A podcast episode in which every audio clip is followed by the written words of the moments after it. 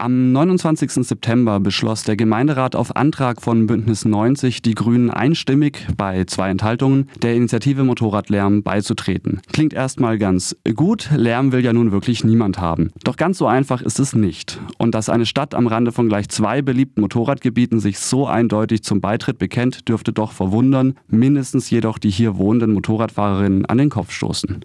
Doch von vorne. Die Initiative Motorradlärm wurde auf Initiative des grünen Lärmschutzbeauftragten der Landesregierung von Baden-Württemberg und einer Bürgermeisterin der CDU aus Sasbach-Walden am 29.07.2019 gegründet. Das Ziel, mit allen Möglichkeiten, die existieren, Motorradlärm reduzieren. Inzwischen sind der Initiative über 115 Gemeinden beigetreten und im Frühjahr war ihr ein großer Erfolg gelungen. Der Bundesrat hatte am 15. Mai über ihre Forderungen beraten und diese dann an die Bundesregierung weitergegeben, mit dem Auftrag, diese umzusetzen.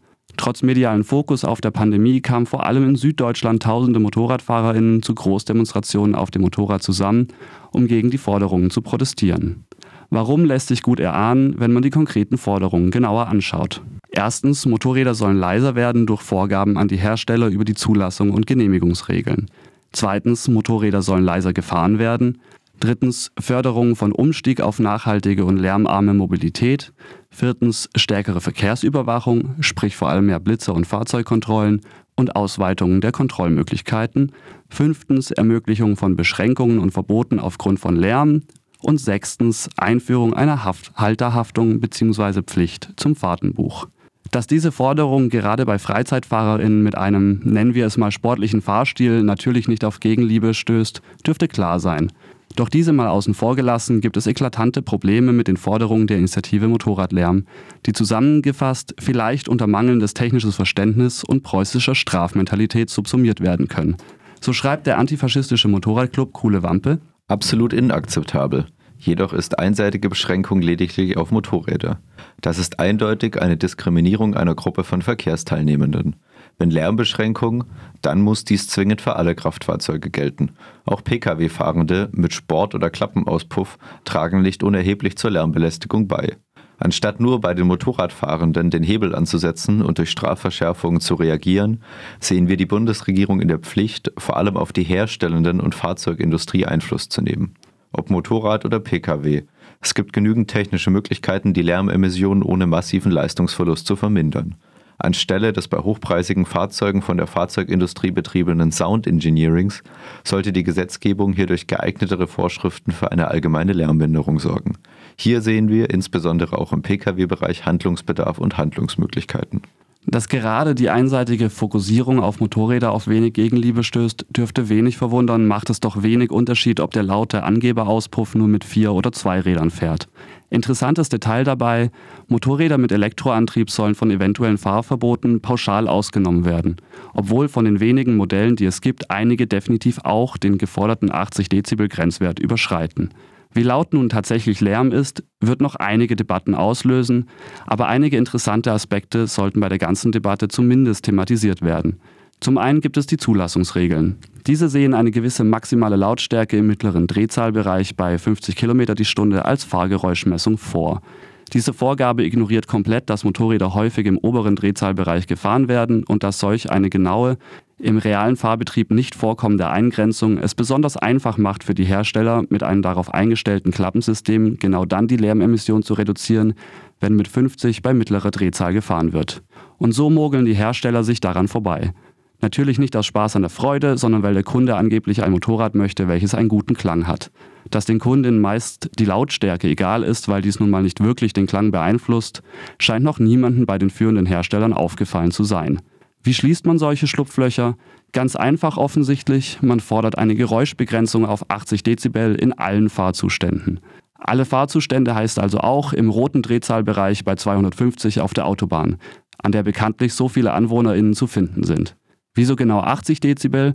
Das kann irgendwie niemand erklären. Dass diese Vorgabe nur für Neufahrzeuge gilt, eine Veränderung auf den Straßen damit frühestens für die nächste Generation zu bemerken sein könnte, egal. Sinnvolle Maßnahmen für das Hier und Jetzt braucht es ja nicht. Trotzdem, das Messverfahren für die Zulassung muss dieses Schlupfloch schließen, aber das sollte halt auch Hand und Fuß haben.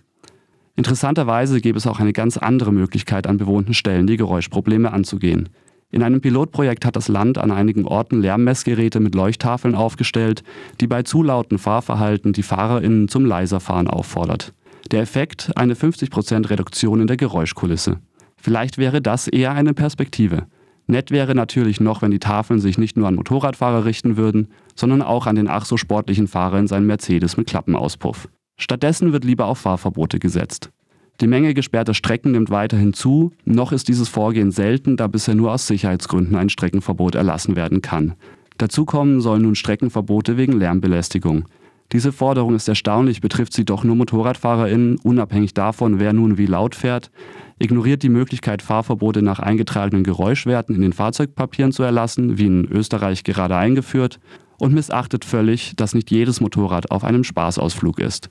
Dazu nochmal der Motorradclub Coole Wampe. Sehr verwunderlich fanden wir auch den Abschnitt der Begründung, der nun vom Motorradfahren als Freizeitvergnügen und Hobbys spricht. So gibt es eine erhebliche Anzahl von Verkehrsteilnehmenden, für die das Motorrad wie für andere das Auto ein Alltagsfahrzeug ist und entsprechend auch weitgehend täglich genutzt wird. Und genauso wie Autofahrende mit ihrem Alltagsfahrzeug am Wochenende ins Grüne fahren, tun dies Motorradfahrende auch. Zudem würden wir es bei der steigenden Verkehrsdichte mit immer mehr Staus und Verkehrskollapsen gerade im urbanen Bereich für sinnvoller halten, sich mit den Vorteilen eines motorisierten Zweirads auseinanderzusetzen, anstatt Zweiräder zu verteufeln und durch einseitige Beschränkungsmaßnahmen zu diskriminieren und, ähnlich wie es jetzt zumindest teilweise bei den Fahrrädern passiert, die Vorteile zu sehen. Motorräder durch spezifische Regelungen da, wo sie sinnvoll einsetzbar sind, gezielt zu fördern. Elektromotorräder sind derzeit definitiv noch Zukunftsmusik für die meisten Menschen. Wie sinnvoll eine Förderung von Elektromobilität ist, wird schon eifrig bei den Subventionen bei Autos gestritten. Unbeachtet der Hoffnung in eine bessere elektronische Zukunft muss auch bedacht werden, dass das Motorrad mit Verbrennungsmotor im Vergleich zu einem Auto bei gleicher Personenzahl fast immer die weniger umweltschädliche Möglichkeit ist, um größere Strecken zurückzulegen. Es gebe die Möglichkeit, weniger auf Lautstärke zu bauen und Menschen zu unterstützen, die sagen, dass sie lieber wenig Platz wegnehmen und nur die 2,7 Liter auf 100 Kilometer einer modernen 250 Kubik Maschine verbrauchen. Die Forderungen für höhere und mehr Strafen selber entsprechen dann wieder der klassischen konservativen Law-and-Order-Mentalität. So wird beklagt, dass Motorradfahrerinnen selten beim Rasen erwischt werden, da sie ja vorne kein Nummernschild hätten und außerdem nicht zu erkennen seien dass derzeit Schritt für Schritt jede Radarkontrolle durch moderne Kontrollen die Fahrzeuge nicht nur von vorne, sondern auch von der Seite und von hinten ablichten ersetzt wird und dabei die Dichte an Radarkontrollen dieser Art massiv erhöht wird, muss nicht relevant sein. Hauptsache noch mehr Überwachung im Straßenverkehr. Wie viele Fahrerinnen tatsächlich davonkommen, indem sie sagen, jemand anders sei gefahren, wäre auch mal interessant zu erfassen. Nichtsdestotrotz gibt es bei Wiederholungsfällen schon Möglichkeiten, die Anfertigung eines Fahrtenbuchs anzuordnen. Eine allgemeine Pflicht, wie von der Initiative gefordert, gefordert, schießt weit über das Ziel hinaus.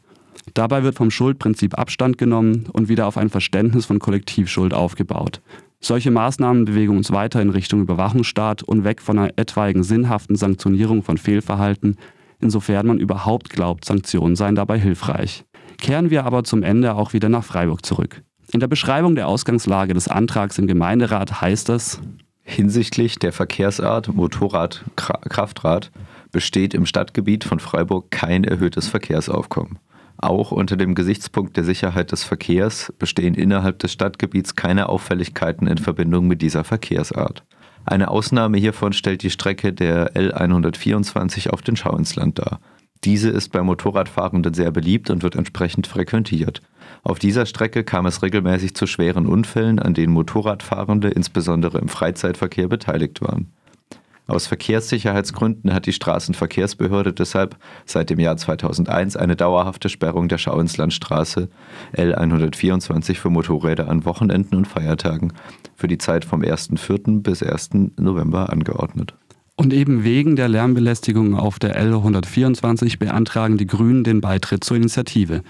Dass gerade dies bezüglich über die Frequentierung der Strecke in der Vergangenheitsform geschrieben ist, scheint nicht für die Transferleistung gereicht zu haben, dass hier schon gehandelt wurde. Komplett ignoriert wird dabei, dass von keiner besonderen Belastung durch Motorräder gesprochen wird.